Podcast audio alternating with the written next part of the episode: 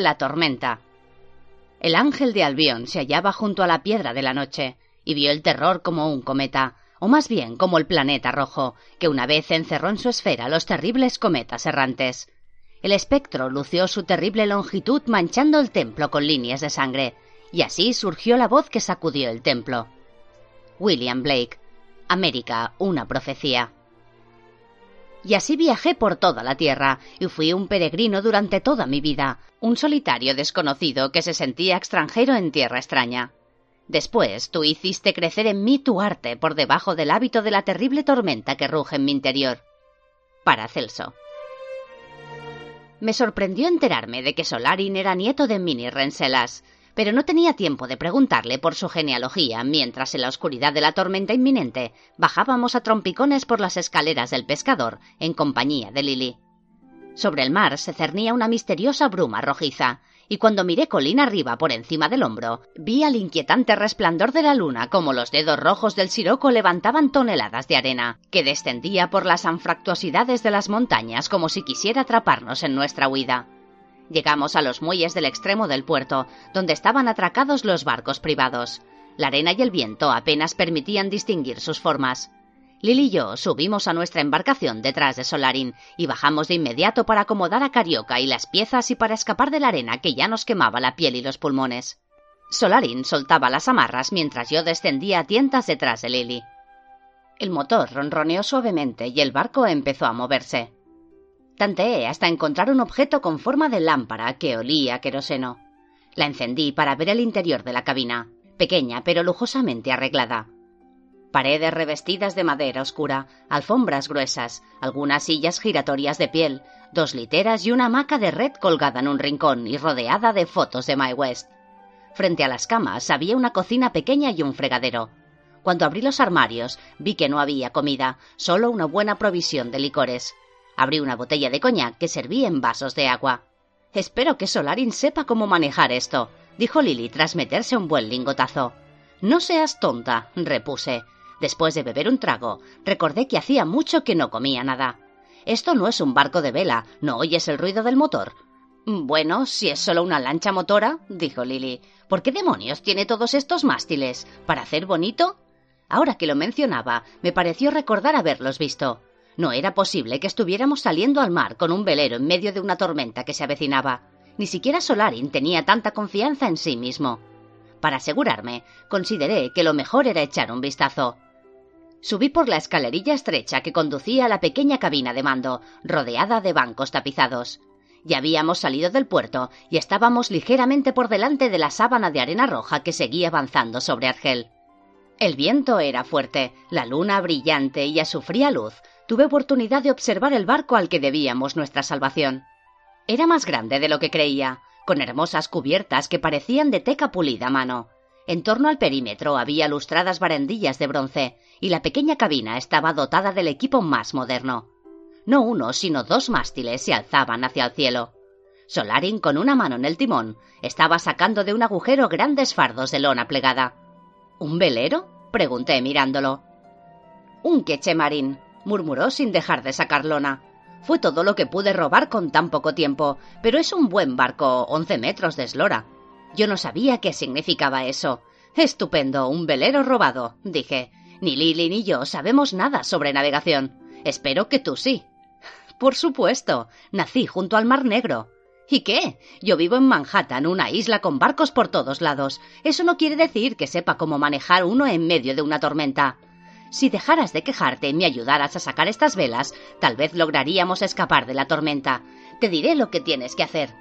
Una vez aparejado el barco, podré manejarlo solo. Tal vez podamos estar más allá de Menorca cuando llegue la tormenta. De modo que me puse a trabajar siguiendo sus instrucciones. Los cabos, llamados escotas y drizas, hechos de cáñamo, me cortaron los dedos al tirar de ellos. Las velas, metros de algodón egipcio cosido a mano, tenían nombres como foque o sobremesana. Atamos dos en el mástil más adelantado y otro en la popa, como decía Solarin. Tiré tan fuerte como pude mientras él me daba sus órdenes a gritos, y até lo que esperaba que fueran los cabos correctos a los ganchos de metal incrustados en cubierta. Cuando izamos las tres, la belleza del barco resultó notable, así como la velocidad a la que avanzaba. Lo has hecho bien, dijo Solarin cuando me reuní con él. Es un barco estupendo. Hizo una pausa y me miró. ¿Por qué no bajas y descansas un poco? Pareces necesitarlo. El juego todavía no ha terminado. Era verdad. No había dormido nada aparte de la cabezada que había echado en el avión a Orán. Hacía doce horas, aunque parecían doce días. Y exceptuando aquella zambullida en el mar, tampoco me había bañado. Sin embargo, antes de rendirme a la fatiga y el hambre, había cosas que necesitaba saber. Dijiste que íbamos a Marsella, observé. ¿No será ese uno de los primeros lugares donde nos buscarán Sharif y sus matones en cuando se convenzan de que no estamos en Argel? Atracaremos cerca de la Camargue, explicó Solarin empujándome hacia un asiento mientras girábamos y el botalón pasaba por encima de nuestras cabezas. Camel tiene un avión privado esperándonos en un aeropuerto cercano. No esperará para siempre, le resultó difícil arreglarlo. De modo que es una suerte que haya buen viento. ¿Por qué no me cuentas qué está sucediendo en realidad? pregunté. ¿Por qué nunca me dijiste que Minnie era tu abuela o que conocías a Camel? ¿Y cómo te metiste en este juego? Pensábamos que era Mordecai quien te había introducido. Y así fue, respondió con la vista fija en el mar oscuro. Antes de ir a Nueva York solo había visto una vez a mi abuela, cuando era niño. No debía de tener más de seis años, pero jamás olvidaré. Hizo una pausa, como si estuviera absorto en sus recuerdos. No lo interrumpí. Esperé a que continuara. No conocí a mi abuelo, añadió. Murió antes de que yo naciera. Más tarde ella se casó con Renselas, y cuando él murió, se casó con el padre de Camel. Yo no conocí a Camel hasta que vine a Argel. Fue Mordecai quien viajó a Rusia para introducirme en el juego. No sé cómo lo conoció Mini, pero sin duda es el jugador de ajedrez más despiadado que ha existido desde Alekin, y mucho más encantador. En el poco tiempo que tuvimos para jugar aprendí mucho de él. Pero no fue a Rusia para jugar al ajedrez contigo, apunté. Oh, claro que no, dijo Solarin entre risas. Estaba buscando el tablero y pensó que yo podía ayudarle a conseguirlo. ¿Y fue así?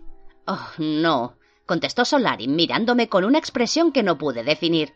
Los ayudé a conseguirte, ¿no es bastante? Yo tenía otras preguntas, pero su mirada me hizo sentir incómoda, no sé por qué.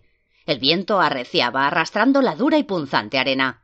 De pronto me sentí muy fatigada. Empecé a levantarme, pero Solarin me lo impidió. Cuidado con el botalón, dijo. Estamos girando otra vez. Y empujando la vela hacia el otro lado, me indicó que podía bajar. Te llamaré si te necesito, agregó. Cuando bajé la empinada escalerilla, Lily estaba sentada en la litera de abajo, dando a Carioca unos bizcochos secos empapados en agua. A su lado había un tarro abierto de mantequilla de cacahuete que de alguna manera había logrado encontrar junto con varias bolsas de frutos secos y tostadas. De pronto me pareció más bien delgada, con la nariz quemada por el sol y el sucio mini vestido que se adhería a curvas esbeltas más que a grasa gelatinosa. Será mejor que comas, dijo. Este bamboleo me está mareando. No he podido dar ni un mordisco. En la cabina se notaba más el balanceo de las olas. Comí algunos frutos secos con mucha mantequilla de cacahuete, los bajé con el resto de mi coñac y subí a la litera superior. Creo que deberíamos dormir un poco, dije. Tenemos una larga noche por delante y mañana un día aún más largo. Ya es mañana, observó Lily mirando su reloj. Apagó la lámpara, oí el chirrido de los muelles bajo su colchón cuando ella y Carioca se acomodaron para pasar la noche. Fue lo último que oí antes de perderme en el mundo de los sueños. No sé cuándo oí el primer golpe. Soñaba que estaba en el fondo del mar, arrastrándome por la arena blanda. Las piezas del ajedrez de Monglán habían cobrado vida y trataban de salir de mi bolso. Por más que me esforzaba por avanzar hacia la playa, mis pies seguían hundiéndose en el limo. Tenía que respirar. Estaba tratando de salir a la superficie cuando una ola volvió a sumergirme. Abrí los ojos y al principio no supe dónde estaba. Miré por un ojo de buey totalmente sumergido en el agua. Después el barco escoró, caí de la litera y me estampé contra la cocina. Me puse en pie empapada. El agua me llegaba hasta las rodillas e inundaba todo el camarote. Las olas golpeaban contra la litera donde Lily dormía y Carioca, sentado sobre ella, trataba de mantener secas las patitas. ¡Despierta! exclamé, y el ruido del agua y el crujido de la madera ahogaron mis palabras. Procuré mantener la calma mientras tiraba de ella en dirección a la hamaca. ¡Dios mío! balbuceó Lily, tratando de ponerse en pie. Voy a vomitar. No, ahora no dije y sosteniéndola con un brazo cogí los salvavidas con la mano libre. La dejé en la balanceante hamaca, agarré a Carioca y lo puse a su lado en el preciso momento que el estómago de Lily se revelaba. Cogí un cubo de plástico que flotaba y lo acerqué a su cara. Vomitó los bizcochos y después me miró con expresión agónica. ¿Dónde está Solarin? preguntó entre el ruido del viento y el agua. No lo sé, respondí. Le arrojé un salvavidas y me puse el otro mientras caminaba por el agua que seguía subiendo. Póntelo, iré a ver. El agua bajaba por los escalones, la puerta golpeaba contra la pared. La agarré y la cerré al salir. Después miré en torno, y ojalá no lo hubiera hecho. El barco, escorado hacia la derecha, retrocedía en diagonal hacia un enorme hoyo en el agua. La cubierta y la caseta del timón estaban inundadas. El botalón se había soltado y se movía de un lado a otro. Una de las velas frontales, mojada y pesada, también se había desprendido. A unos dos metros, Solarin yacía con medio cuerpo fuera de la cabina y los brazos caídos hacia cubierta. Una ola lo levantó y empezó a arrastrarlo. Me aferré al timón y estirándome hacia él, así su pie desnudo y la pernera del pantalón, mientras el agua golpeaba su cuerpo y seguía arrastrándolo. No pude seguir sujetándolo, y el agua lo llevó por la estrecha cubierta y lo lanzó contra la barandilla. Después lo levantó hacia la borda. Me lancé de bruces e intenté acercarme a él, impulsándome con los pies y las manos y sujetándome a las cabillas metálicas de cubierta. El barco avanzaba hacia el vientre de una ola, mientras otra pared de agua, alta como un edificio de cuatro pisos, se hinchaba al otro lado de la hondonada. Me abracé sobre Solarin y cogiéndolo por la camisa, tiré de él con todas mis fuerzas contra el agua y la inclinación de la cubierta. Solo Dios sabe cómo conseguí llevarlo hacia la cabina y meterlo dentro. Lo apoyé contra un asiento y lo abofeteé muy fuerte varias veces. La sangre brotaba de una herida que tenía en la cabeza. Yo gritaba por encima del ruido del viento y el agua, mientras el barco escoraba y se precipitaba hacia el muro de agua. Solarin abrió los ojos aturdido y volvió a cerrarlos para protegerlos de las rociadas de agua. Estamos girando. chillé. ¿Qué hay que hacer? Se incorporó de golpe y apoyándose contra la pared de la cabina, miró alrededor para evaluar la situación. Arriar las velas. Me cogió las manos y las puso en el timón. Vira, estribor. exclamó intentando mantener el equilibrio. ¿A la izquierda o a la derecha? pregunté aterrada. Derecha, respondió, y acto seguido volvió a derrumbarse en el asiento sin dejar de sangrar, mientras el agua nos cubría. Giré el timón con todas mis fuerzas y sentí que el barco se hundía. Seguí girándolo hasta que estuvimos totalmente escorados. Yo estaba segura de que el barco iba a darse la vuelta. La gravedad lo llevaba cada vez más abajo, mientras la pared de agua se alzaba e impedía ver la luz del cielo matutino. ¡Las drizas! exclamó Solarin sujetándome. Lo miré un instante y a continuación lo acerqué al timón, al que se aferró con todas sus fuerzas. Sentía el sabor del miedo en la boca. Solarin, que acercaba el barco a la base de la siguiente ola, cogió un hacha y me la entregó. Me arrastré por el tejado de la cabina hacia el mástil frontal. La ola crecía cada vez más, mientras la cresta empezaba a curvarse. Cayó sobre el barco y no pude ver nada. El rugido de miles de toneladas de agua era ensordecedor. Procurando no pensar en nada, repté hacia el mástil. Me agarré a él y descargué el hacha sobre las drizas hasta que el cáñamo se soltó describiendo espirales, como un baile de serpientes de cascabel. Caí de bruces cuando el cabo suelto me golpeó con la fuerza de un tren. Había velas por todas partes y oía el ruido espantoso de la madera que se astillaba. El muro de agua se desplomó sobre nosotros. La nariz se me llenó de guijarros y arena, y el agua bajaba por mi garganta, mientras me esforzaba por no toser ni respirar. Fui arrancada de mi refugio del mástil y arrojada hacia atrás, de modo que perdí el sentido de la orientación.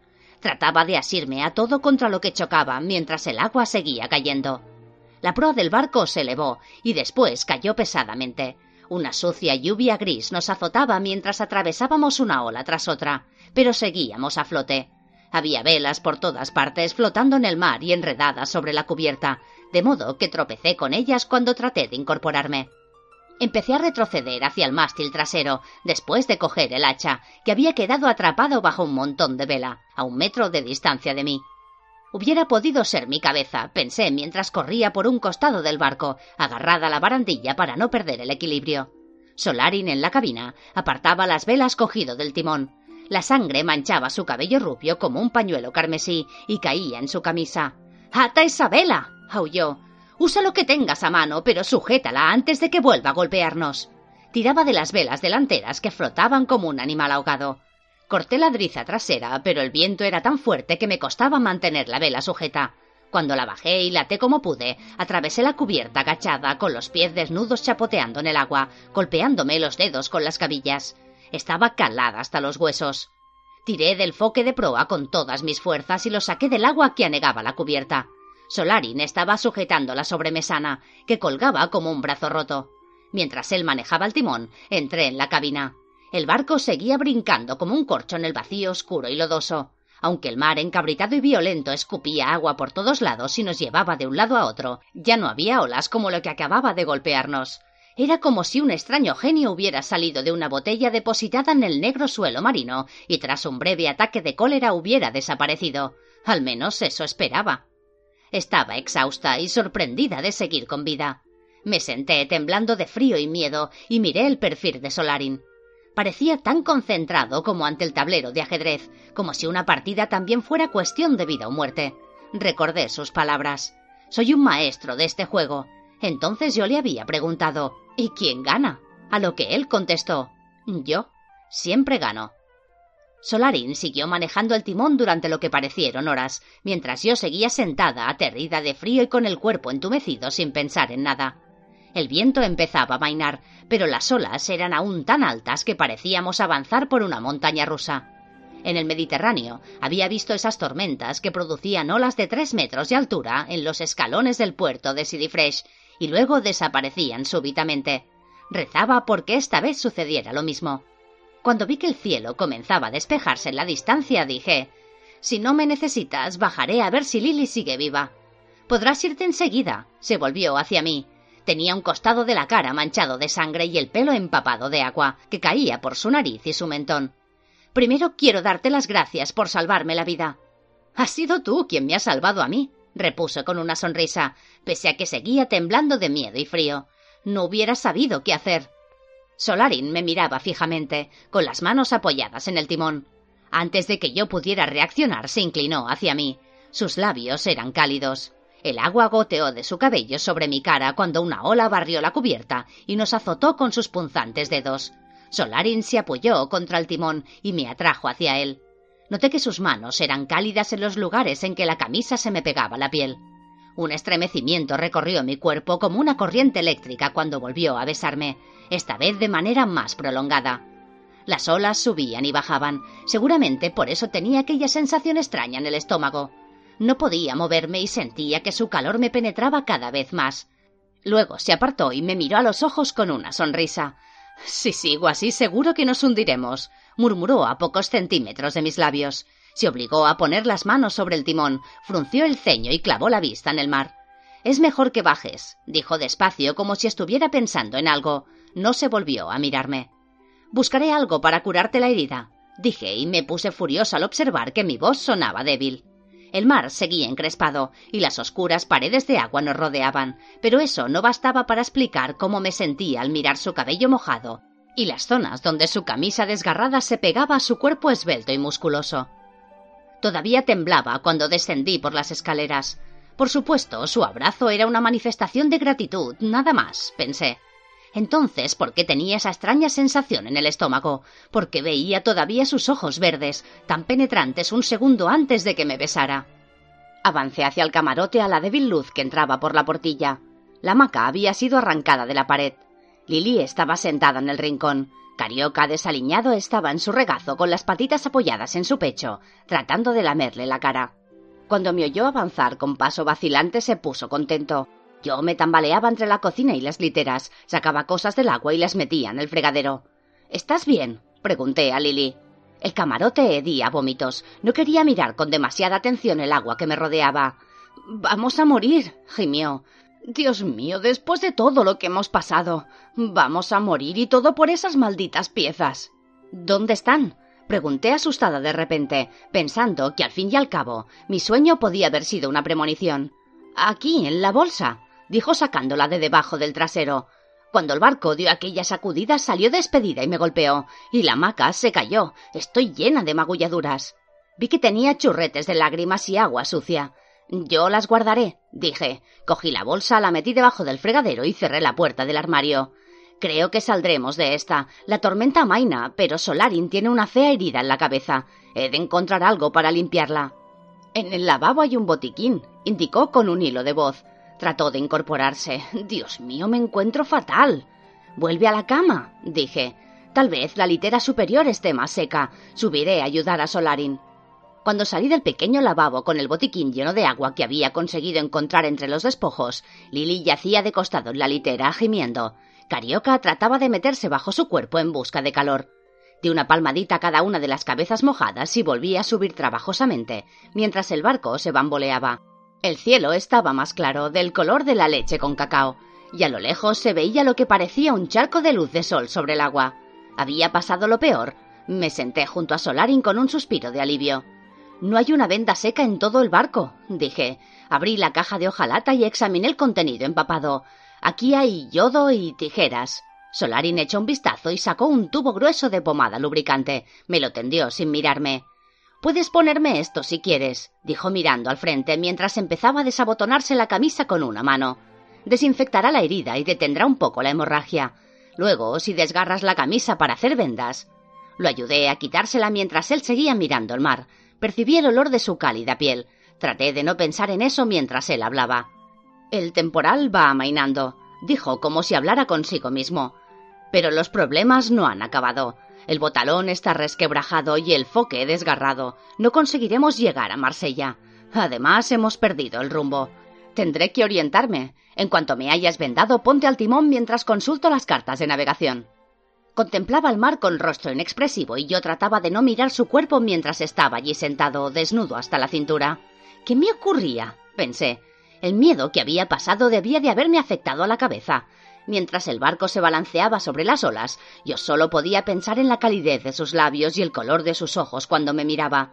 Si no llegamos a Marsella, dije obligándome a pensar en otra cosa, el avión despegará sin nosotros.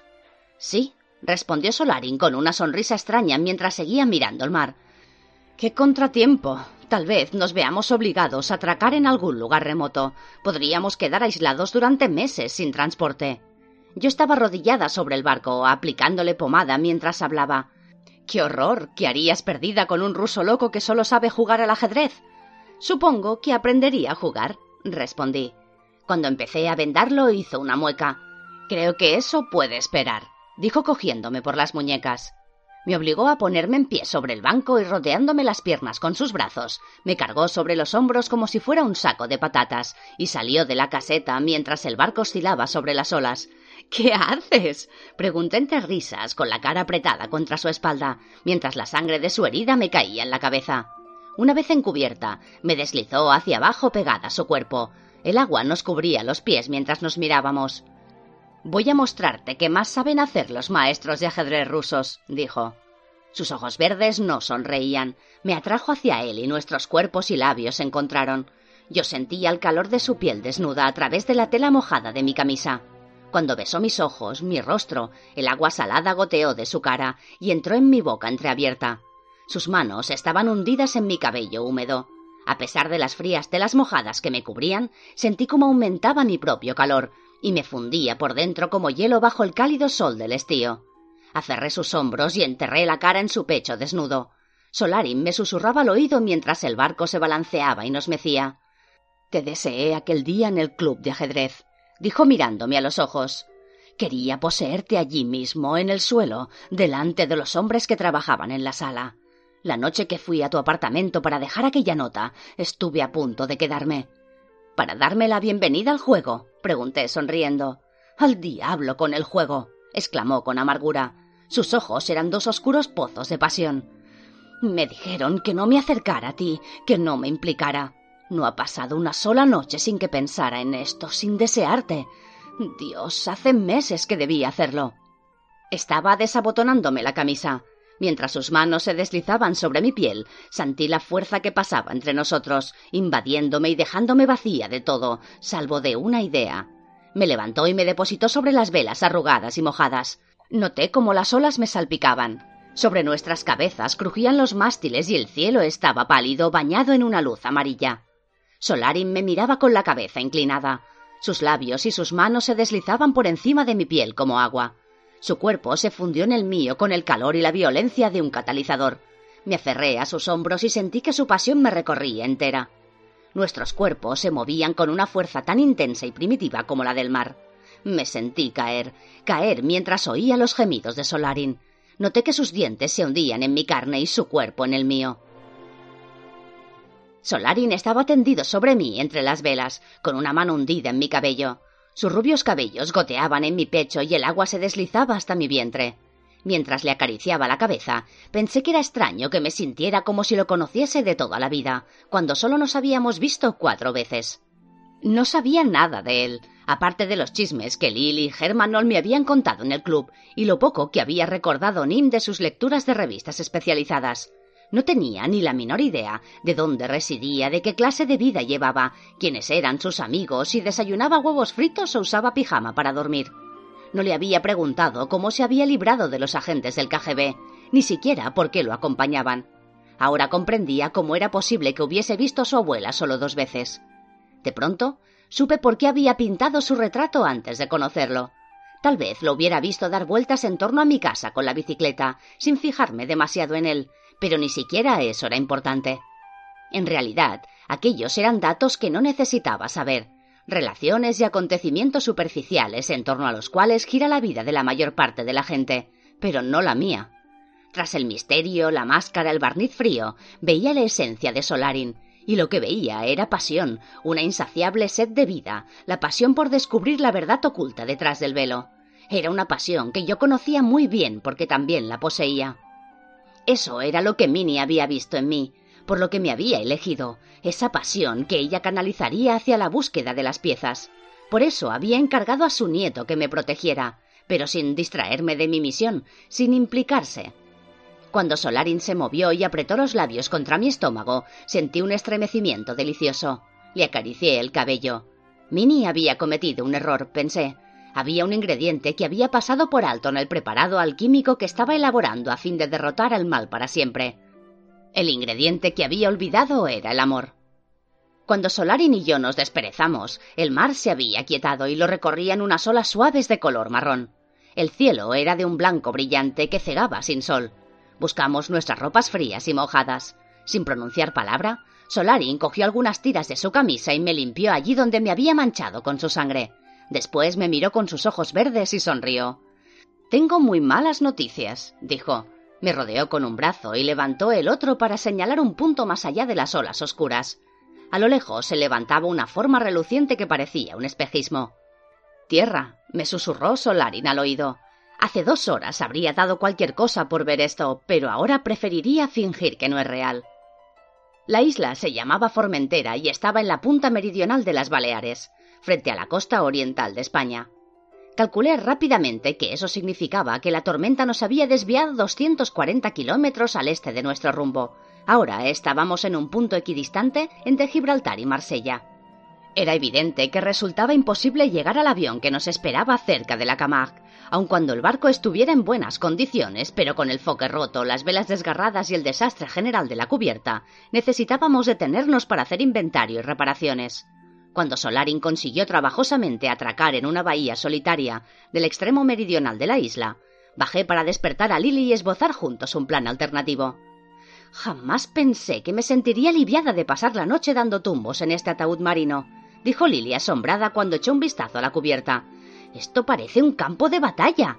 Gracias a Dios que estaba demasiado mareada para ser testigo de la catástrofe. Aunque todavía tenía mala cara, parecía haber recobrado casi las fuerzas. Cruzó la maltrecha cubierta llena de desechos y lona mojada aspirando el aire fresco. Tenemos un problema, le dije en cuanto nos sentamos a analizar la situación con Solarin. No vamos a coger ese avión. Hemos de encontrar la forma de llegar a Manhattan sin pasar esas piezas por la aduana, continué, mientras esquivamos también a los de inmigración.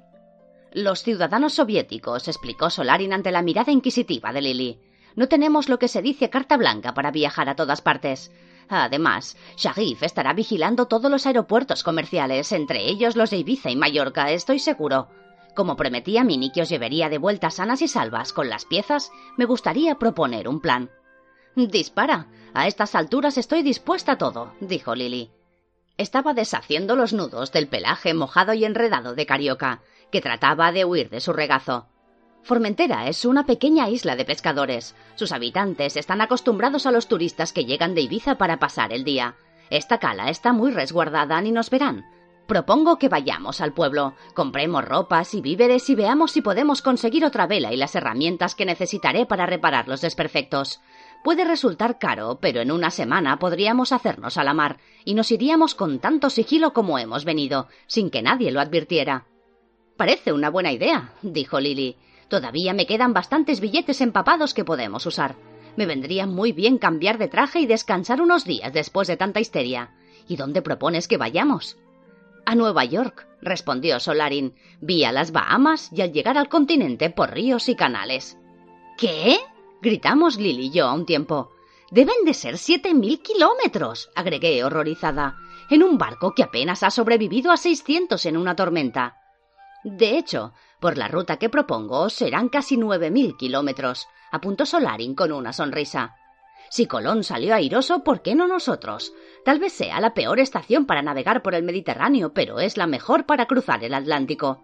Con una brisa adecuada, no tardaremos más de un mes, y cuando lleguemos ambas seréis excelentes marineras.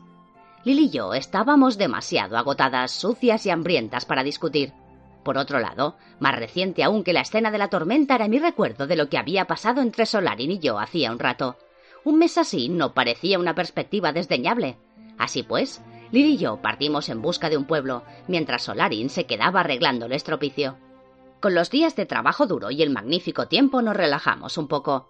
La isla de Formentera tenía casas encaladas y calles de tierra, olivares y manantiales silenciosos, ancianas vestidas de negro y pescadores con camisetas de rayas. Todo esto, con el interminable mar azul como telón de fondo, era un bálsamo para los ojos y un consuelo para el alma. Tres días comiendo pescado fresco y frutas recién arrancadas de los árboles, bebiendo buen vino mediterráneo y respirando el saludable aire salobre, obraron maravillas en nuestro ánimo. Lucíamos un hermoso bronceado, y Lily no solo había adelgazado, sino que había desarrollado unos buenos músculos trabajando en la reparación del barco. Todas las noches, Lily jugaba al ajedrez con Solarin. Él nunca la dejaba ganar, y después de cada partida le explicaba con todo detalle los errores que había cometido. Al cabo de un tiempo, Lily no solo empezó a aceptar bien sus derrotas, sino también a interrogarlo cuando un movimiento la desconcertaba. Volvía a estar tan absorta en el ajedrez que apenas se daba cuenta de que desde la primera noche pasada en la isla yo dormía encubierta con Solarin en lugar de en el camarote. Tiene el don, me comentó Solarin una noche mientras contemplábamos el cielo estrellado. Todo lo que tenía su abuelo y más. Si puede olvidar que es una mujer, será una gran jugadora de ajedrez. ¿Qué tiene que ver que sea una mujer? pregunté. Solarin sonrió y me acarició el cabello. Las niñas son distintas de los niños, dijo. ¿Quieres una prueba? Reí y lo miré a la pálida luz de la luna. Te has explicado muy bien, contesté. Pensamos de manera distinta, agregó. Se tumbó en el suelo y apoyó la cabeza sobre mi regazo. Me miró y comprendí que hablaba en serio. Por ejemplo, para descubrir la fórmula contenida en el ajedrez de Montglan, probablemente tú y yo procederíamos de forma muy distinta. De acuerdo, dije entre risas. ¿Qué harías tú? Trataría de detallar todos los datos de que dispongo, explicó tras beber un trago de mi brandy. Después vería cómo pueden combinarse estos datos para formar una solución. Admito que cuento con una pequeña ventaja. Por ejemplo, tal vez sea la única persona en mil años que ha visto el paño, las piezas y también el tablero. Me miró al notar que yo daba un respingo. En Rusia, cuando apareció el tablero, hubo quienes se arrogaron rápidamente la responsabilidad de encontrar los trebejos. Por supuesto, eran miembros del equipo blanco. Creo que Brodsky, el funcionario del KGB que me acompañó a Nueva York, es uno de ellos. Me congracié con altos funcionarios del gobierno al dar a entender, tal como me había indicado Mordecai, que sabía dónde había otras piezas y podía obtenerlas. Tras una pausa volvió a su área inicial, mirándome a la luz plateada, añadió Vi tantos símbolos en el ajedrez de Montglan que creo que quizá no es una sola fórmula, sino muchas. Al fin y al cabo, como ya supuesto, esos símbolos no representan solo planetas y signos del zodíaco, sino también elementos de la tabla periódica. Me parece que para convertir cada elemento en otro se necesitaría una fórmula diferente. Pero ¿cómo sabemos qué símbolos debemos combinar y en qué orden? ¿Cómo sabemos que esas fórmulas funcionan? Con tu teoría no podríamos saberlo, contesté. Bebí un trago de brandy mientras mi cerebro empezaba a trabajar. Habría demasiadas variables aleatorias, demasiadas permutaciones. No sé mucho de alquimia, pero entiendo de fórmulas. Todo cuanto sabemos apunta que hay una sola fórmula. Pero pueden no ser lo que pensamos. ¿Qué quieres decir? preguntó Solarin mirándome. Desde nuestra llegada a la isla, ninguno de nosotros había mencionado las piezas guardadas en la bolsa bajo el fregadero. Tácitamente, habíamos acordado no estropear nuestro breve idilio hablando de la búsqueda que había puesto nuestras vidas en peligro. Ahora que Solarin convocaba al espectro, empecé otra vez a analizar la idea, que como un dolor de muelas había latido en mi cabeza durante las últimas semanas. Quiero decir que creo que hay una sola fórmula con una solución sencilla. Si era tan difícil que nadie podía comprenderla, ¿por qué ocultarla detrás de semejante velo de misterio? Es como las pirámides. Durante miles de años la gente ha hablado de lo duro que debió de ser para los egipcios levantar aquellos bloques de granito y piedra caliza de dos mil toneladas con sus herramientas primitivas. Sin embargo, allí están. Pero ¿y si no las movieron? Los egipcios eran alquimistas, ¿no? Debían de saber que se puede diluir esas piedras en ácido, meterlas en un cubo y pegarlas entre sí como lo hicieran con cemento. Sigue, dijo Solarin mirándome con una sonrisa extraña. Incluso visto desde arriba era muy apuesto. Las piezas del ajedrez de Monglan resplandecen en la oscuridad, continué. Pensaba a toda velocidad. ¿Sabes qué se obtiene cuando descompones el elemento mercurio? Dos isótopos radiactivos. Uno se transforma en cuestión de horas o días en talio, y el otro en oro radiactivo. Solaren se dio la vuelta y se apoyó en un codo mientras me miraba atentamente. Si puedo hacer de abogado del diablo un momento, dijo, señalaría que razonas de efecto a causa. Dice, si hay piezas transmutadas, tiene que haber una fórmula para conseguirlo. Pero aunque sea así, ¿por qué esta fórmula? ¿Y por qué solo una y no cincuenta o cien? Porque en la ciencia, como en la naturaleza, a menudo la solución más simple, la obvia, es la que funciona, respondí.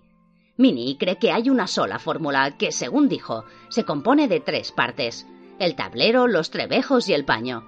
Me interrumpí porque de pronto se me ocurrió algo, como piedra, papel y tijera. Al ver que Solarin me miraba desconcertado, agregué Es un juego infantil. Pareces una criatura. Se echó a reír y bebió otro trago de mi brandy. Pero también los grandes científicos son como niños en el fondo. Sigue. Las piezas cubren el tablero. El paño cubre las piezas. Continué. De modo que la primera parte de la fórmula puede describir el qué, la segunda el cómo y la tercera explica cuándo. ¿Quieres decir que los símbolos del tablero describen qué materias primas, qué elementos han de usarse? dijo Solarin rascándose el vendaje. Las piezas indican en qué proporciones han de combinarse y el paño describe el orden. Casi, respondí entusiasmada. Como has dicho, esos símbolos describen elementos de la tabla periódica, pero hemos pasado por alto lo primero que observamos. También representan planetas y signos del zodíaco.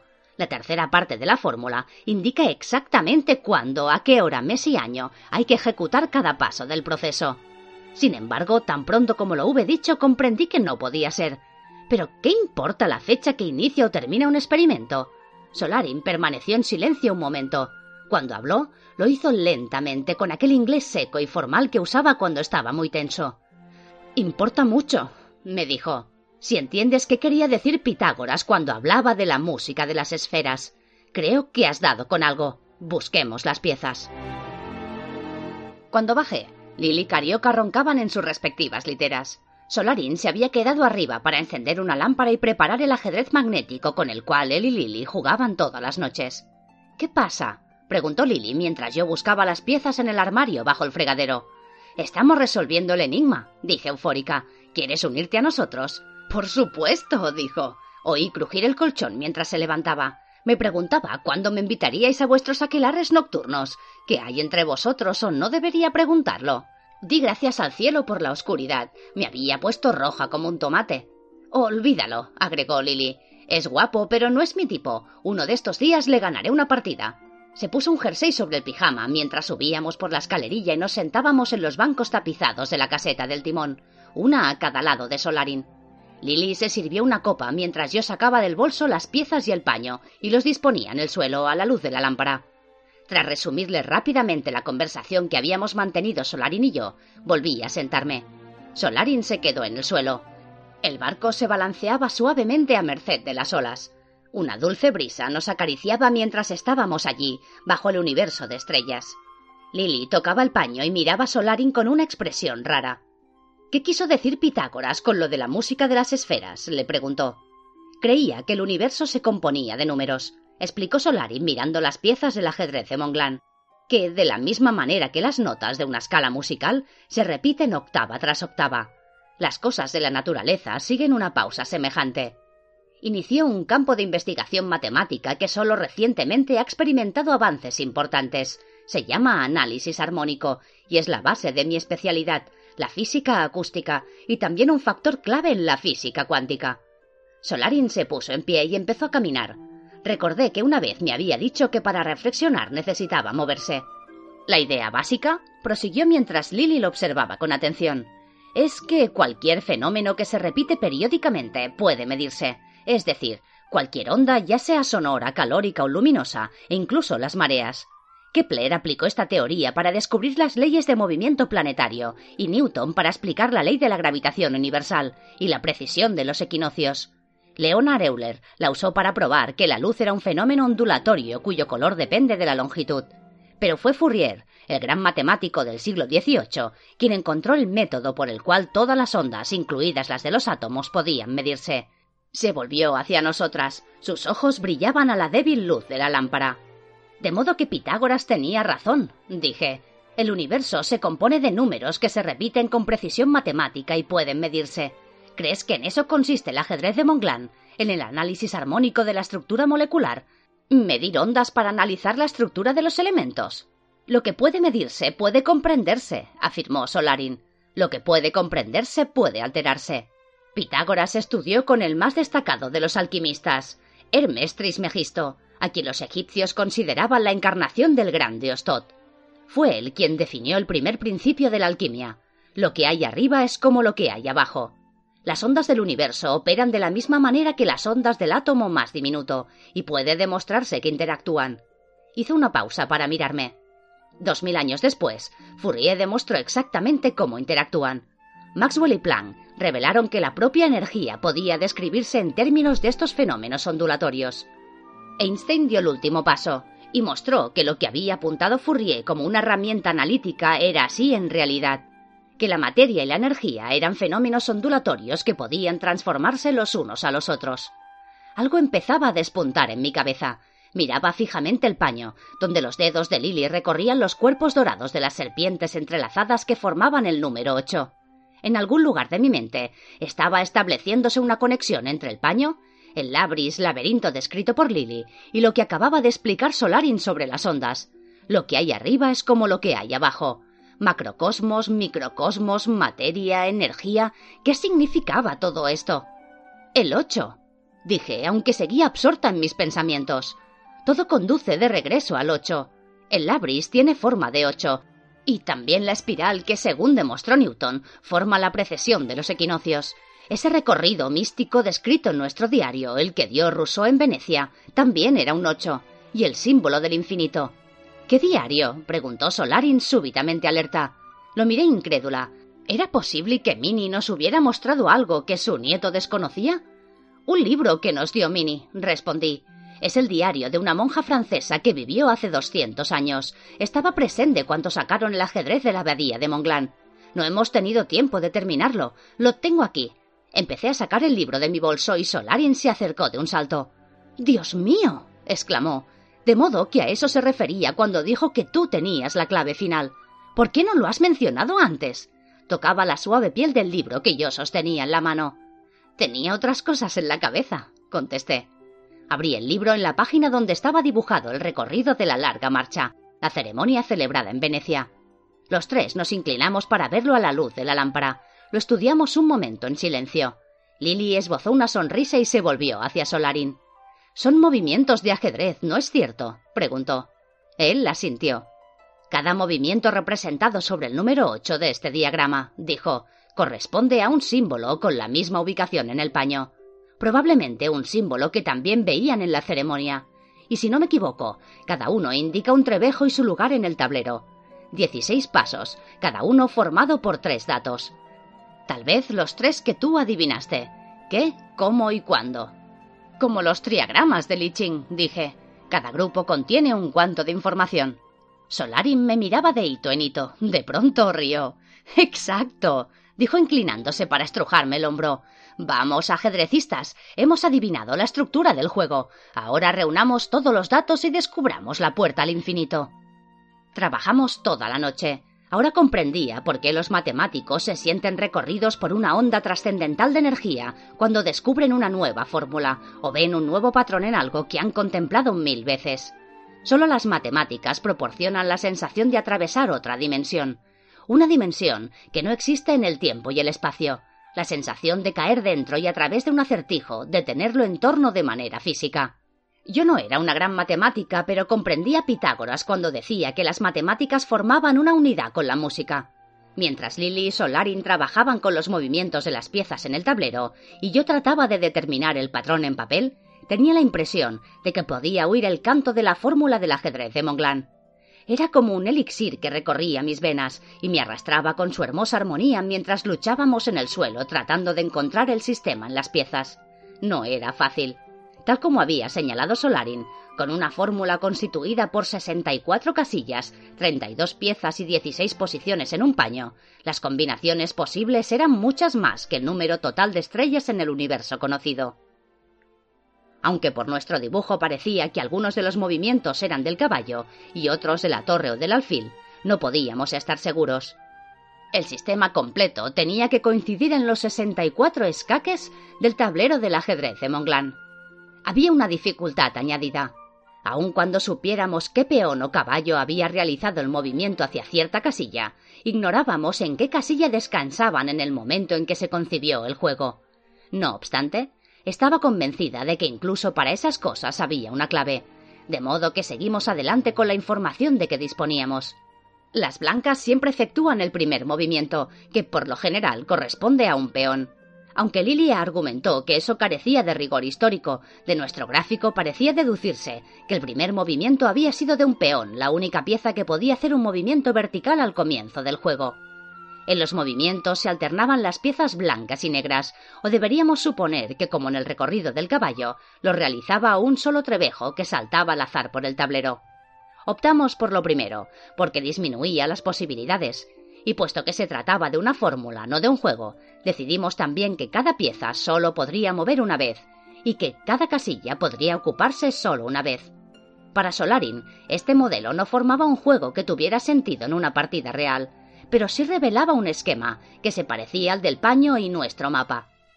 Solo que, por extraño que pareciera, quedaba al revés, es decir, era la imagen especular de la procesión que se había celebrado en Venecia. Al amanecer teníamos un esquema semejante a la representación del Labris proporcionada por Lily, y si se dejaban en el tablero las piezas que no se habían movido, formaban otro número 8 geométrico en el plano vertical. Sabíamos que estábamos muy cerca. Con ojos fatigados levantamos la mirada de nuestro trabajo con un sentimiento de camaradería que trascendía nuestras tendencias competitivas. Lily empezó a reír y rodar por el suelo mientras Carioca saltaba por encima. Solarin se precipitó sobre mí como un loco, me aupó y me hizo girar. Salí al sol que tenía el mar de un color rojo sangre y el cielo de rosa perla. Ahora solo tenemos que conseguir el tablero y las piezas que faltan, dije a Solarin con una sonrisa. Estoy segura de que será coser y cantar.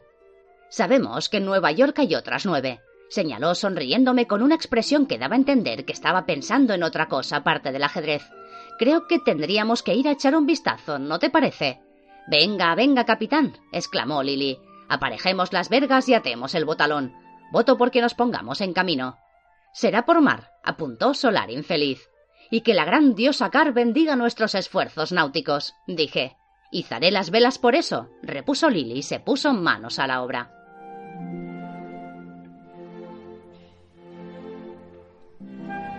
El secreto. Newton no fue el primer representante de la edad de la razón. Fue el último de los magos, el último de los babilonios y sumerios, porque contemplaba el universo y todo cuanto contiene como un enigma, un secreto que podía leerse aplicando el pensamiento puro a ciertos indicios, ciertas claves místicas que Dios había dispersado por el mundo para permitir una suerte de caza del tesoro filosófico por parte de la hermandad esotérica. Contemplaba el universo como un criptograma dispuesto por el Todopoderoso, de la misma manera que él envolvió el descubrimiento del cálculo como un criptograma al comunicarse con Leibniz. Creía que mediante el pensamiento puro, mediante la concentración mental, el enigma sería revelado al iniciado. John Maynard Keynes Finalmente hemos regresado a una versión de la doctrina del viejo Pitágoras, a partir del cual surgieron las matemáticas y la física matemática. Él dirigió la atención hacia los números como caracterizadores de la periodicidad de las notas musicales, y ahora, en el siglo XX, encontramos a los físicos ocupados en la periodicidad de los átomos. Alfred North Whitehead. Y así, el número parece conducir a la verdad. Platón.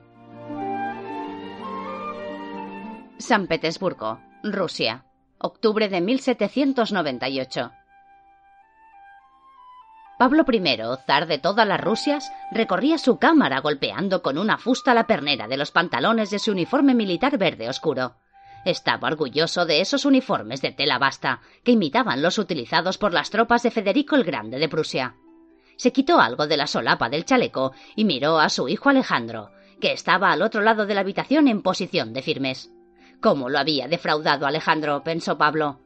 Pálido, sensible y tan apuesto que podía considerarse que poseía una belleza femenina. Se percibía algo en un tiempo místico y vacuo en aquellos ojos azul grisáceos que había heredado de su abuela. Sin embargo, no había heredado la inteligencia de Catalina. Carecía de todo aquello que se espera de un gobernante.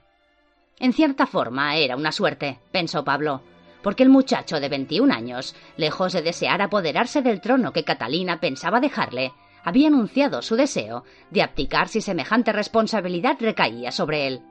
Decía que prefería la vida tranquila de un hombre de letras, vivir en el anonimato en algún lugar del Danubio, antes que mezclarse en la seductora pero peligrosa corte de San Petersburgo, donde su padre le ordenaba quedarse. Ahora, Mientras miraba a través de las ventanas los jardines otoñales, su mirada ausente daba a entender que en su cabeza no había más que fantasías. Sin embargo, en realidad sus pensamientos estaban muy lejos de la inanidad. Bajo los sedosos rizos había una mente, cuyo funcionamiento era infinitamente más complejo de lo que imaginaba Pablo. El problema que le ocupaba ahora mismo era cómo sacar cierto tema sin despertar las sospechas de Pablo un tema que no se mencionaba en la corte desde la muerte de Catalina, dos años atrás, la abadesa de Monglán. Alejandro tenía una razón importante para averiguar qué había sido de la anciana, que desapareció sin dejar rastro pocos días después de la muerte de su abuela. Antes de que se le ocurriera cómo abordar la cuestión, Pablo se volvió hacia él sin dejar de agitar la fusta como un estúpido soldado de juguete. Alejandro trató de prestar atención. Sé que te traen sin cuidado los asuntos de Estado, dijo Pablo con desdén. Pero debes mostrar algún interés. Al fin y al cabo, un día este imperio será tuyo. Mis actos de hoy serán tus responsabilidades de mañana. Te he hecho venir para decirte algo en confianza, algo que puede cambiar el destino de Rusia.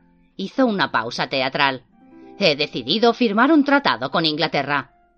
Pero, padre, detestáis a los británicos, repuso Alejandro. Sí, los desprecio, confirmó Pablo, pero no tengo mucha elección. Los franceses, no contentos con destrozar el imperio austríaco ampliando sus fronteras en todos los países que lo rodean y masacrando a la mitad de su populacho para mantenerlo callado, han enviado a ese sanguinario general Bonaparte al otro lado del mar para conquistar Malta y Egipto. Descargó la fusta sobre el escritorio con semblante sombrío.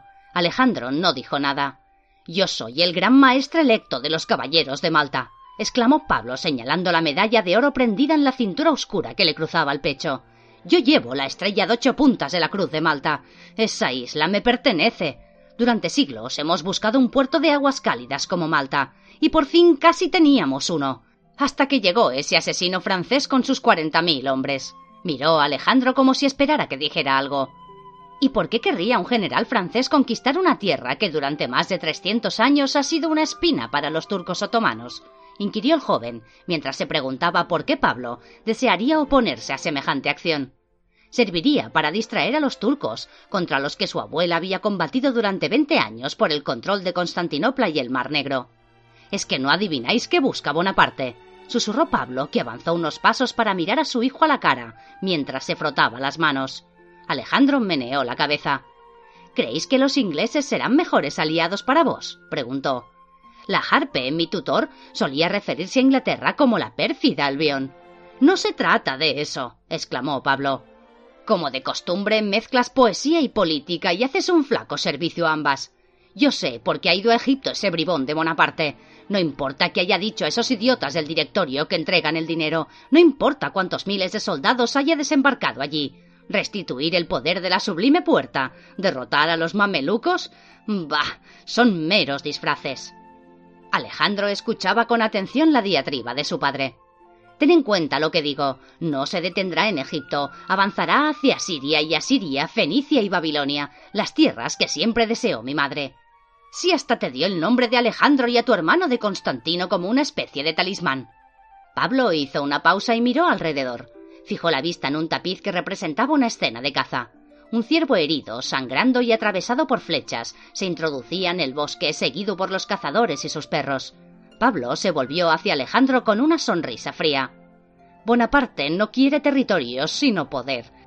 Lleva consigo tantos científicos como soldados, el matemático Monk, el químico Berthollet, el físico Fourier. Ha vaciado la escuela politécnica y el Instituto Nacional. ¿Y por qué, te pregunto, si solo le mueve el deseo de conquista? ¿Qué queréis decir? murmuró Alejandro cuya mente empezaba a alumbrar una idea. Allí está oculto el secreto del ajedrez de Monglán. Siseó Pablo con el rostro convertido en una máscara de miedo y odio. Eso es lo que busca.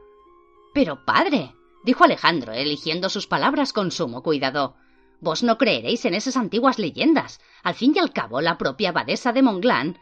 Por supuesto que creo en esa. vociferó Pablo. Su rostro se había ensombrecido y bajando la voz hasta que no fue más que un susurro histérico, añadió Yo mismo poseo una de las piezas. Cerró los puños tras arrojar al suelo la fusta. Hay otras ocultas aquí, lo sé pero ni siquiera dos años en la prisión Ropsa han conseguido que esa mujer hablara. Es como la esfinge, pero algún día se quebrará, y cuando lo haga. Alejandro apenas prestaba atención mientras su padre despotricaba contra los franceses y los ingleses, descubría sus planes para Malta y para destruir el insidioso Bonaparte. Sabía que no era probable que esas amenazas fructificaran, porque las tropas de Pablo lo despreciaban ya, como los niños detestan una institutriz tiránica. Alejandro felicitó a su padre por su brillante estrategia política, se excusó y abandonó la cámara. De modo que la abadesa estaba en la prisión de Ropsha, pensó mientras atravesaba los grandes salones del Palacio de Invierno. De modo que Bonaparte había llegado a Egipto con un grupo de científicos. O sea que Pablo tenía una de las piezas del ajedrez de Monglán. Había sido un día productivo. Por fin empezaba a reunir información. Tardó casi media hora en llegar a los establos que ocupaban un ala entera del otro lado del Palacio de Invierno, un ala casi tan amplia como el Salón de los Espejos de Versalles. El aire estaba impregnado del olor penetrante de los animales y el forraje. Recorrió los pasillos cubiertos de paja, mientras cerdos y gallinas se apartaban de su camino. Sirvientes de mejillas sonrosadas, con justillos, calzas, delantales blancos y botas gruesas, se volvían a mirar al joven príncipe y sonreían con su agraciado rostro, el rizado cabello castaño y los brillantes ojos azules, le recordaba a la joven zarina Catalina, su abuela, cuando vestida con uniforme militar, paseaba por las calles nevadas a lomos de su caballo castrado a manchas. Era a él a quienes deseaban como zar, las mismas características que irritaban a su padre. Su silencio y misticismo, el velado misterio de sus ojos azules, despertaban la oscura vena mística profundamente enterrada en sus almas eslavas. Alejandro se dirigió hacia el mozo de cuadra para que le ensillara un caballo, montó y se marchó. Los sirvientes y mozos se quedaron mirándolo. Sabían que la hora estaba cerca. Era a él a quien esperaban, aquel cuya llegada había sido profetizada en los tiempos de Pedro el Grande. El silencioso, misterioso Alejandro, elegido no para rescatarlos, sino para descender con ellos a la oscuridad, para convertirse en el alma de Rusia. Alejandro siempre se había sentido incómodo con los siervos y campesinos. Era casi como si lo considerasen un santo y esperaran que se comportara como tal. Eso era peligroso. Pablo guardaba celosamente el trono que le había sido negado durante tanto tiempo. Ahora ejercía la autoridad que había deseado, la atesoraba, la usaba y abusaba de ella, como de un amante a quien se desea pero no se puede controlar. Alejandro cruzó el Neva y dejó atrás los mercados de la ciudad, Solo puso al trote a su gran caballo blanco cuando hubo atravesado las tierras de pastoreo y llegado a los húmedos campos otoñales. Cabalgó por el bosque durante horas, como si no tuviera un destino concreto. Las hojas amarillas se amontonaban en el suelo como farfollas de maíz. Llegó a una cañada silenciosa, donde una masa de ramas negras y húmedas, telarañas de hojas doradas ocultaban en parte la silueta de una vieja casucha de tepe. Desmontó y empezó a pasear a su fatigado caballo. Con las riendas entre los dedos, caminó sobre el blando y perfumado colchón de hojas que cubrían el suelo. Con su cuerpo esbelto y atlético, la negra chaqueta militar con el cuello alto tocando casi la barbilla, los ajustados pantalones blancos y las rígidas botas negras, parecía un simple soldado vagabundeando por el bosque. De las ramas de un árbol cayó un poco de agua. La sacudió de los flecos de su charretera dorada y desenvainó la espada que tocó con aire ausente como si estuviera comprobando el filo. Observó un instante la casucha, junto a la cual pastaban dos caballos. Alejandro miró alrededor. Un cuclillo cantó tres veces. Después silencio, salvo el ruido de las gotas de agua que caían de los árboles. Soltó las riendas del caballo y se encaminó a la choza. Empujó la puerta, que se entreabrió con un chirrido. Dentro la oscuridad era casi total. Mientras sus ojos se adaptaban a ella, percibió el olor de la tierra del suelo y el de una vela recientemente apagada. Le pareció oír algo que se movía. Su corazón se aceleró. ¿Estás ahí? susurró. Vio unas chispas y percibió el olor de una paja quemada mientras se alzaba una llama. A continuación se encendió una vela, a cuyo resplandor vio el hermoso rostro ovalado, la brillante cascada de cabello color fresa y los destelleantes ojos verdes que lo miraban. ¿Habéis tenido éxito? preguntó Miguel en voz tan baja que Alejandro tuvo que esforzarse para oírla. Sí, está en la prisión de Ropsha, respondió Alejandro susurrando también, aunque no había nadie allí que pudiera escuchar su conversación. Puedo llevaros allí, pero hay más. Él tiene una de las piezas, tal como temíais. ¿Y el resto? preguntó Miguel con un hilo de voz. Sus ojos verdes deslumbraban al joven. No podía averiguar más sin despertar sospechas. Fue un milagro que hablara tanto. Ah, sí. Al parecer, la expedición francesa a Egipto es más de lo que creíamos, tal vez una tapadera. El general Bonaparte ha llevado consigo muchos científicos. ¿Científicos? preguntó Miguel, inclinándose en su silla. Ah, matemáticos, físicos, químicos, explicó Alejandro. Miguel miraba detrás de él, hacia el rincón oscuro. De las sombras emergió la forma alta y esbelta de un hombre de cara de halcón, vestido de negro de pies a cabeza. Llevaba de la mano a un niño de unos cinco años que sonrió con dulzura a Alejandro. El príncipe le devolvió la sonrisa. ¿Lo habéis oído? Preguntó Miguel a Shahin, quien asintió en silencio. Napoleón está en Egipto, pero no a petición mía. ¿Qué hace allí? ¿Cuánto sabe? Quiero que regrese a Francia. Si partís ahora, ¿cuánto tiempo tardaríais en llegar hasta él? Tal vez esté en Alejandría o quizá en el Cairo, dijo Shahin. Si atravieso el imperio turco, podría llegar a cualquiera de esos lugares en dos meses. Debo llevar conmigo a Al-Kalim. Los otomanos verán que es el profeta, la sublime puerta me dejará pasar y me conducirá al hijo de Leticia Bonaparte. Alejandro escuchaba atónito la conversación. Habláis del general Bonaparte como si lo conocieseis, dijo a Miguel. Es un corso, afirmó ella. Vuestro francés es mucho mejor que el suyo, pero no podemos perder tiempo. Llevadme a Ropsha antes de que sea demasiado tarde. Tras ayudar a Miguel a envolverse en la capa, Alejandro se volvió hacia la puerta y vio que de pronto el pequeño Charlotte se había puesto a su lado. Alcalim tiene algo que deciros, Majestad, replicó Shahim señalando al niño, al que Alejandro miró con una sonrisa. Pronto seréis un gran rey, dijo el pequeño Charlotte con su aflautada voz infantil. Alejandro seguía sonriendo, pero las siguientes palabras del niño hicieron desvanecer su sonrisa. La sangre dejará en vuestras manos una mancha menor que en las de vuestra abuela, pero obedecerá a un hecho semejante. Un hombre a quien admiráis os traicionará. Veo un invierno frío y un gran fuego. Habéis ayudado a mi madre y por eso seréis salvado de las manos de esa persona desleal y viviréis para reinar veinticinco años. Basta, Charlotte, siseó Miguel, cogiendo de la mano a su hijo al tiempo que lanzaba una mirada furiosa a Shahin. Alejandro estaba petrificado, helado hasta la médula. Este niño es clarividente, susurró. Entonces dejemos que use ese don para algo, afirmó ella, en lugar de ir por ahí diciendo la buenaventura como una vieja bruja e inclinada sobre un tarot. Atravesó la puerta tirando de Charlotte. Mientras se volvía hacia Shahin y contemplaba sus impenetrables ojos negros, el atónito príncipe oyó la vocecilla del pequeño. Lo siento, mamá, dijo. Me olvidé. Prometo no volver a hacerlo. La Bastilla parecía un palacio comparada con la prisión Robsha. Fría y húmeda, sin ventanas, era en todos los sentidos una mazmorra de la desesperación. La abadesa llevaba dos años encerrada allí, bebiendo agua salobre y comiendo lo que parecía bazofia para los cerdos. Miguel había dedicado cada hora y cada minuto de esos años a tratar de descubrir su paradero. Alejandro la introdujo en la prisión y habló con los guardias, que lo apreciaban mucho más que a su padre y estaban dispuestos a hacer lo que les pidiera. Llevando de la mano a Charlotte, Miguel recorrió los oscuros corredores tras la linterna del guardia. Alejandro y Shahin caminaban tras ella. La celda de la abadesa estaba en las entrañas de la prisión, un pequeño agujero cerrado por una pesada puerta metálica. Miguel estaba helada de miedo. El guardia la dejó pasar. La anciana yacía como una muñeca a la que hubieran sacado el relleno. Su piel cetrina parecía una hoja seca a la pálida luz de la linterna. Miguel cayó de rodillas junto al jergón y rodeando a la abadesa con sus brazos la ayudó a incorporarse. Notó su cuerpo desmadejado, sin consistencia, como si fuera a deshacerse en polvo. Charlotte se acercó y cogió la marchita mano de la abadesa en su manita.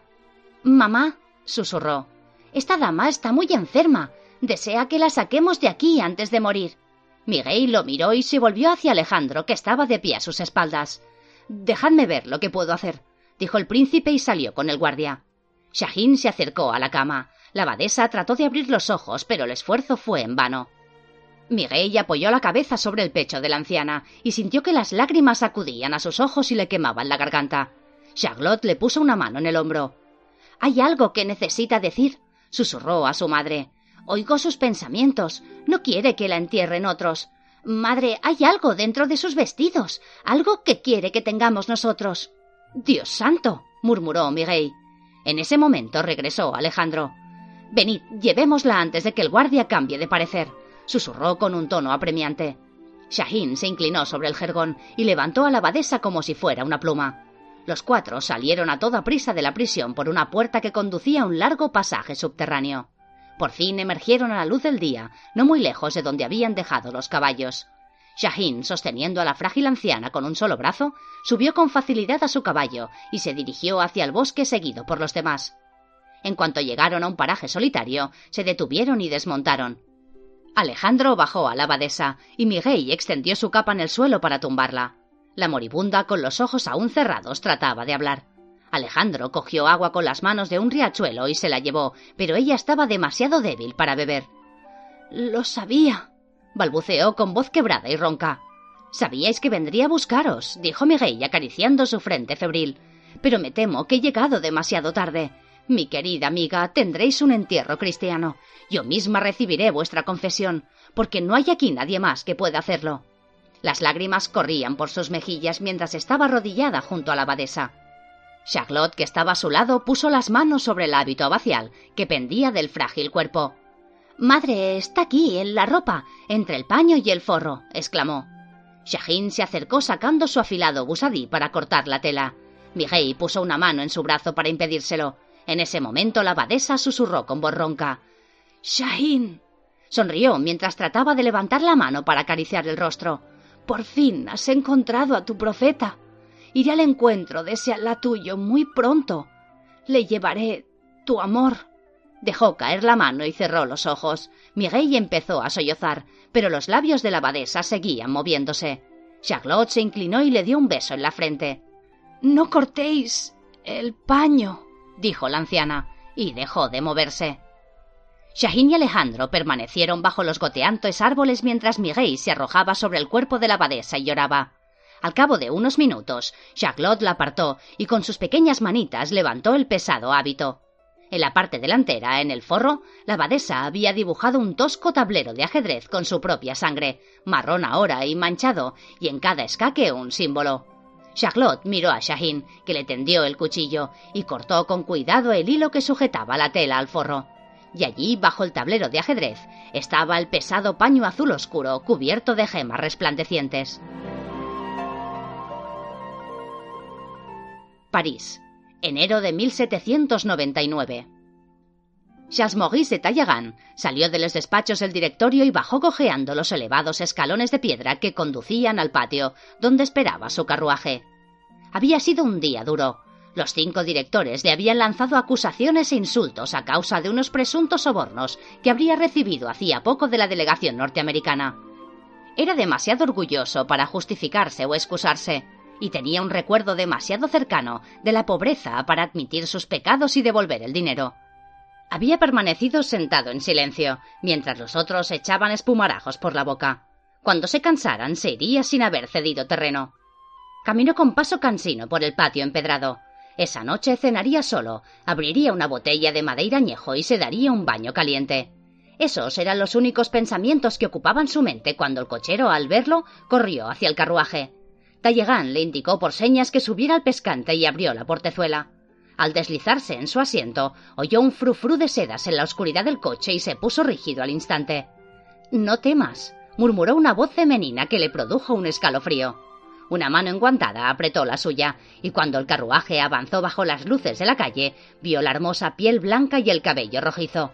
Miguel, exclamó, pero ella puso los dedos enguantados sobre sus labios. Antes de saber lo que ocurría, Tallegan estaba arrodillado en el balanceante coche, inundando de besos el rostro de la mujer, hundiendo las manos en su cabello, murmurando mil cosas mientras luchaba por controlarse. Le parecía que iba a volverse loco. Si supieras cuánto tiempo te he buscado, no solo aquí, sino en todas partes. ¿Cómo pudiste abandonarme tanto tiempo sin una palabra, sin una señal? Temía por ti. Miguel lo hizo callar con un beso, mientras él se empapaba del perfume de su cuerpo y lloraba.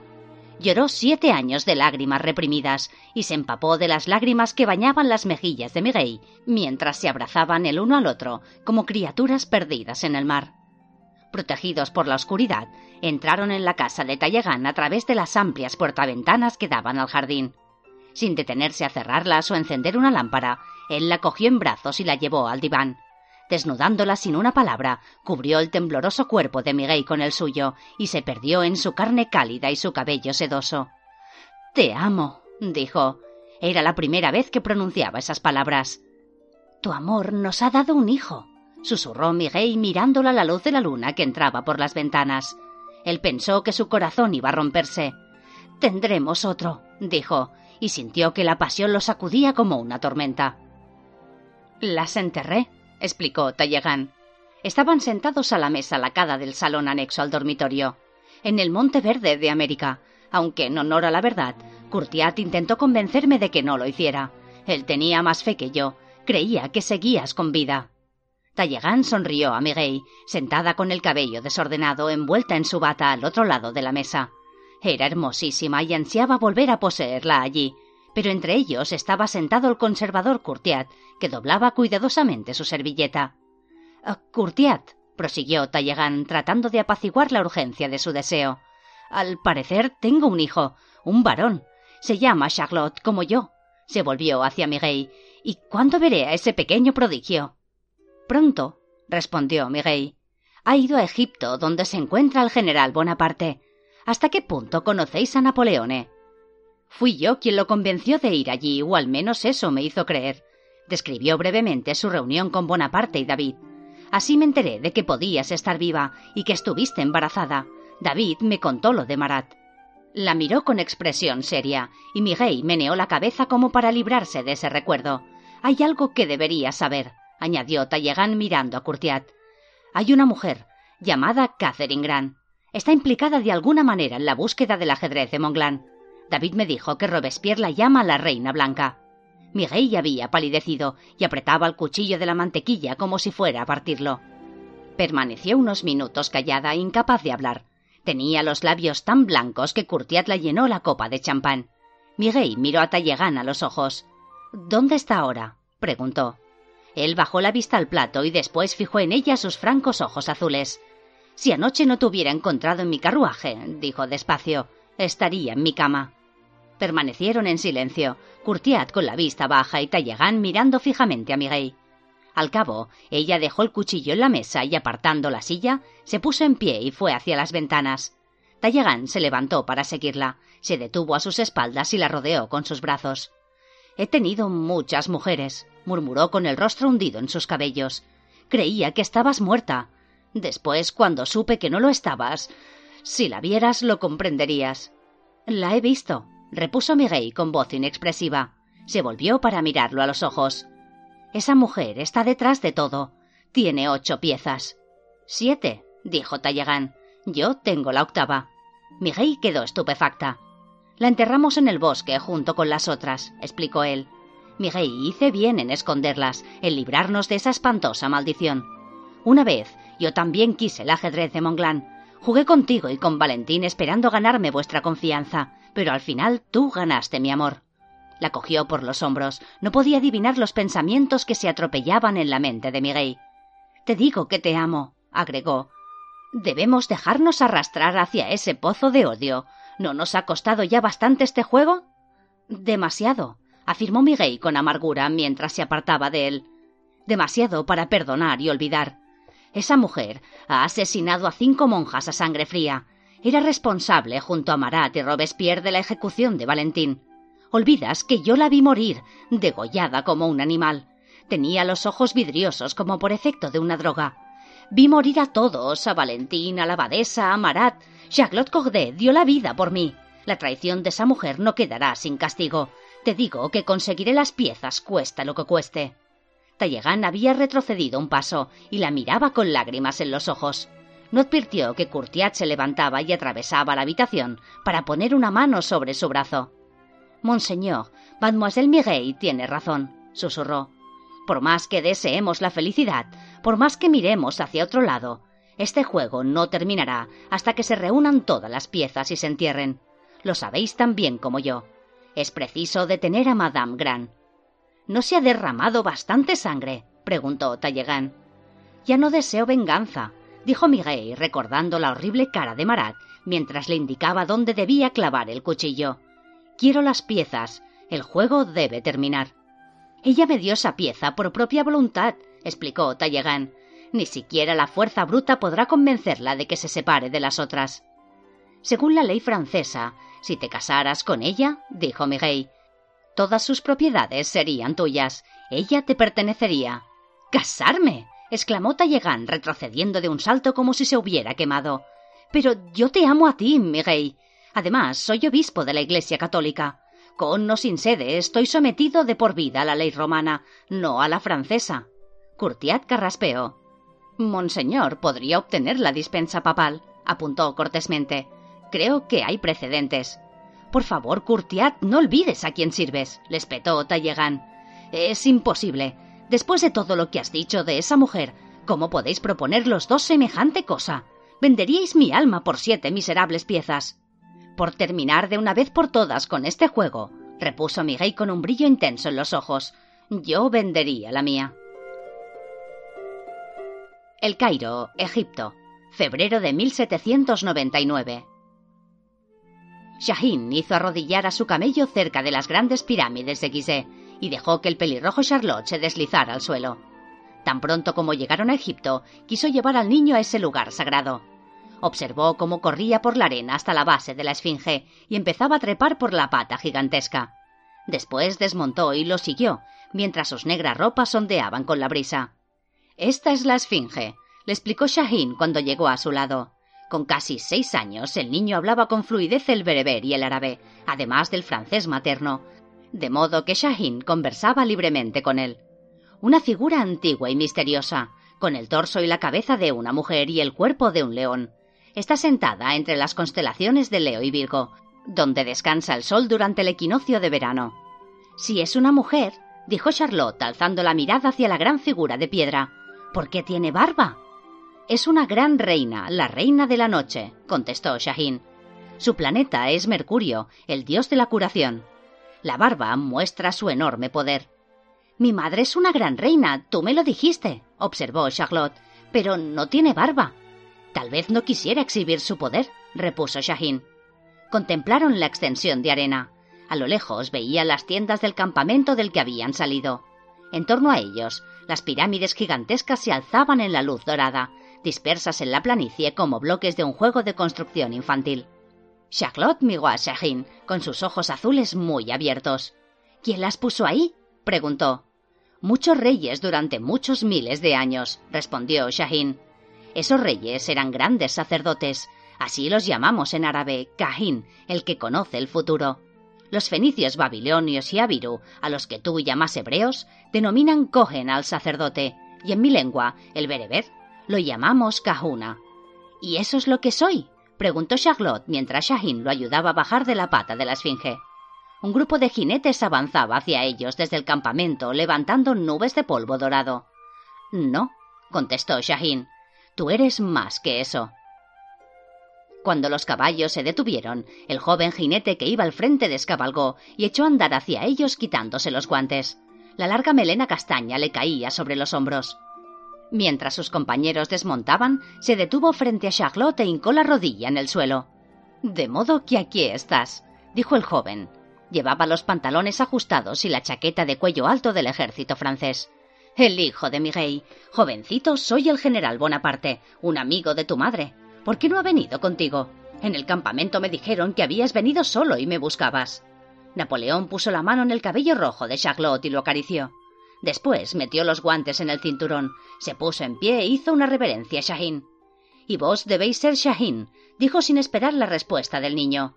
Ángela María di Pietrasanta, mi abuela, me ha hablado a menudo de vos como un gran hombre. Creo que fue ella quien os envió a la madre del niño. Deben de haber pasado cinco años o más. Shahin apartó el velo de su boca. Al-Kalim trae un mensaje muy urgente, murmuró. Solo vos debéis oírlo. Venid, venid, dijo Napoleón haciendo señas a sus soldados. Estos son mis oficiales. Al amanecer partiremos hacia Siria, un viaje duro. Sea lo que sea, podrá esperar hasta esta noche. Seréis mis invitados en la cena en el palacio del Bey. Se volvió dispuesto a irse, pero Charlotte cogió su mano. Esta campaña es aciaga, afirmó el niño. Napoleón se volvió hacia él estupefacto, pero Charlotte no había concluido. Veo hambre y sed. Morirán muchos hombres y no se ganará nada. Debéis volver de inmediato a Francia. Allí os convertiréis en un gran gobernante. Tendréis mucho poder, pero solo durará quince años. Después terminará. Napoleón apartó su mano mientras sus oficiales se removían incómodos. Luego el joven general echó la cabeza hacia atrás y rió. Me han dicho que te llaman el pequeño profeta, dijo sonriendo a Charlotte. En el campamento afirman que dijiste muchas cosas a los soldados, cuántos hijos tendrían, en qué batallas encontrarían la gloria o la muerte. Desearía que fuese posible adivinar el futuro. Si los generales fueran profetas, podrían evitar muchas emboscadas. Una vez hubo un general que era también un profeta, susurró Shahin. Se llamaba Mahoma. Yo también he leído el Corán, amigo mío, repuso Napoleón sin dejar de sonreír. Él luchaba por la gloria de Dios. Nosotros, pobres franceses, solo luchamos por la gloria de Francia. Quienes deben tener cuidado son los que luchan por su propia gloria, dijo Charlotte. Napoleón oyó a sus espaldas los murmullos de los oficiales y miró enfadado a Charlotte. Su sonrisa se había desvanecido. Una emoción que luchaba por controlar ensombrecía su rostro. No permitiré que un niño me insulte, masculló. Luego alzó la voz para agregar Dudo que mi gloria sea tan resplandeciente o se extinga tan rápido como pareces creer, mi joven amigo. Al amanecer emprenderé la marcha a través del Sinaí, y solo las órdenes de mi gobierno podrían adelantar mi regreso a Francia. Dando la espalda a Charlotte, se acercó a su caballo y tras montar, ordenó a un oficial que llevara a Shahin y Charlotte al palacio del Cairo, a tiempo para la cena. Después se alejó solo, mientras los otros lo contemplaban. Shahin dijo a los desconcertados soldados que irían por su cuenta al palacio, que el niño todavía no había visto bien las pirámides. Cuando partieron de mala gana, Charlotte cogió la mano de Shahin y caminaron por la vasta planicie. Shahin, dijo pensativamente Charlotte, ¿por qué se ha enfadado el general Bonaparte por lo que he dicho? Todo era verdad. Shahin permaneció un instante en silencio. Imagina que estuvieras en un bosque oscuro donde no pudieras ver nada, dijo después. Tu único compañero es un búho, que ve mucho mejor que tú porque sus ojos están preparados para la oscuridad. Esa es la visión que tú tienes, la del búho, que te permite ver lo que hay más adelante, mientras los ojos se mueven en la oscuridad. Si estuvieras en el lugar de ellos, ¿no tendrías miedo? Oh, quizá, admitió Charlotte, pero no me enfadaría con el búho si me advirtiera de que estoy a punto de caer en un pozo. Shahin lo miró un momento con una sonrisa desacostumbrada en los labios. Luego habló. Poseer algo que los demás no tienen resulta difícil y en ocasiones peligroso. dijo. A veces es mejor dejarlos en la oscuridad. Como el ajedrez de Monglán, observó Charlotte. Mi madre dice que estuvo sepultado durante mil años en la oscuridad. Sí, convino Shahin. Como eso. Llegaron a la gran pirámide. Ante ellos había un hombre sentado en el suelo sobre una capa de lana, con muchos papiros desplegados delante. Contemplaba la pirámide. Cuando Charlotte y Shahin se aproximaron, volvió la cabeza y al reconocerlos su cara se iluminó. ¡El pequeño profeta! Se puso en pie y sacudiéndose la arena de los pantalones se acercó a saludarlos. Sus flácidas mejillas y el carnoso mentón se estiraron cuando sonrió, al tiempo que se apartaba un rizo de la frente. Hoy he estado en el campamento y he visto que los soldados hacían apuestas sobre si el general Bonaparte rechazaría el consejo que pensabas darle sobre su regreso a Francia. Nuestro general no cree en las profecías. Tal vez piensa que esta novena cruzada suya tendrá éxito donde las otras ocho fracasaron. Monsieur Fourier. Charlotte soltó la mano de Shahin para correr junto al famoso científico. Habéis descubierto el secreto de estas pirámides. Lleváis mucho tiempo aquí y habéis trabajado mucho. Oh, me temo que no. Fourier sonrió y dio unas palmaditas en la cabeza de Charlotte mientras Shahin se acercaba. Solo los números de estos papiros son arábigos, el resto es un galimatías que somos incapaces de interpretar. Dibujos y cosas así. Dicen que en Rosetta han encontrado una piedra que parece tener inscripciones en varias lenguas. Tal vez nos ayude a traducirlo todo. Van a llevarla a Francia. Cuando la hayan descifrado, tal vez yo ya esté muerto. Agregó entre risas y estrechó la mano de Shahin. Si vuestro pequeño compañero fuera un profeta como decís, podría interpretar estos dibujos y ahorrarnos esfuerzos. Shahin comprende algunos, señaló Charlotte con orgullo. Se acercó a la pirámide y observó el extraño conjunto de formas talladas y pintadas. Este, el hombre con cabeza de pájaro, es el gran dios Tot. Era un médico que podía curar cualquier enfermedad. Además, inventó la escritura. Su tarea consistía en escribir los nombres de todos en el libro de los muertos. Shahin dice que cada persona recibe al nacer un nombre secreto, que se escribe en una piedra y se le entrega cuando muere. Los dioses tienen un número en lugar de un nombre secreto. ¡Un número! exclamó Fourier lanzando una mirada a Shahin. ¿Podéis leer estos dibujos? preguntó. Shahin negó con la cabeza. Solo conozco las historias, dijo en su entrecortado francés. Mi pueblo siente gran reverencia por los números y los dota de propiedades divinas.